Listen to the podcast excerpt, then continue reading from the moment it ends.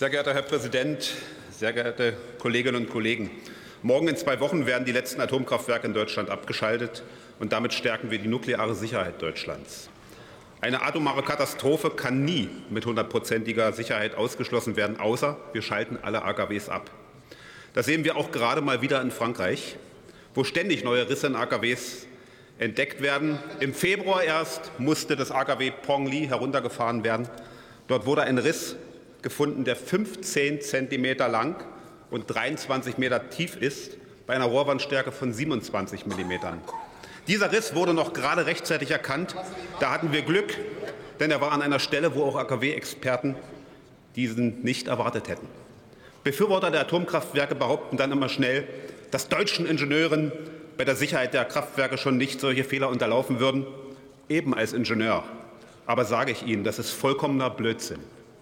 Es ist gefährliche Hybris. Man kann Fehleinschätzungen nie zu 100 Prozent ausschließen. Ein Restrisiko bleibt, und wenn das Restrisiko eine nukleare Katastrophe nach sich zöge, ist jegliches Restrisiko zu groß. Der Antrag der AfD ignoriert in zynischer Art und Weise die Gefahren des nuklearen Risikos vollständig. Er ignoriert auch die Realität bei den AKW-Betreibern. Der Chef von EMBW betont, dass eine Laufzeitverlängerung mit vielen Problemen verbunden wäre.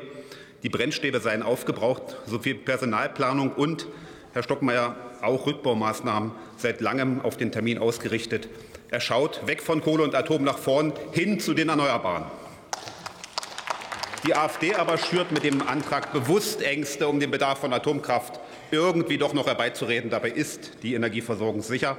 Das haben wir schon letzten Winter gesehen. Die Gasspeicher sind jetzt noch zu 64 Prozent gefüllt.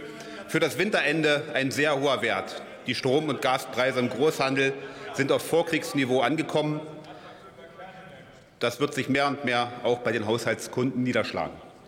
Ja, aber auch der nächste Winter kommt. Und darum sorgt die Ampelkoalition vor mit beschleunigtem erneuerbaren Zubau, Netzausbau, stärkerer Energieeffizienz und nicht immer mit Freude. Wir suchen das Augenmaß mit LNG-Terminals. Atomkraftwerke aber braucht es schlichtweg nicht. Wir setzen stattdessen auf günstige, sichere und nachhaltige Lösungen. Schon heute produzieren erneuerbare Energien fast die Hälfte des deutschen Stroms. Sie sind viel wichtiger für die Versorgungssicherheit und preisgünstige Energie. Das ist weitgehend eine Phantomdebatte, die Atomdebatte mittlerweile in Deutschland. Die größte EEG-Novelle hat die Ampel schon letztes Jahr beschlossen. Und mit neuen Solar- und Windstrategien des BMWKs werden wir die letzten Hürden nehmen. Dann werden wir in wenigen Jahren ein Stromsystem mit 80 Prozent Erneuerbaren sehen. Die Energiezukunft ist erneuerbar und klimaneutral. Die Energiezukunft ist dezentral.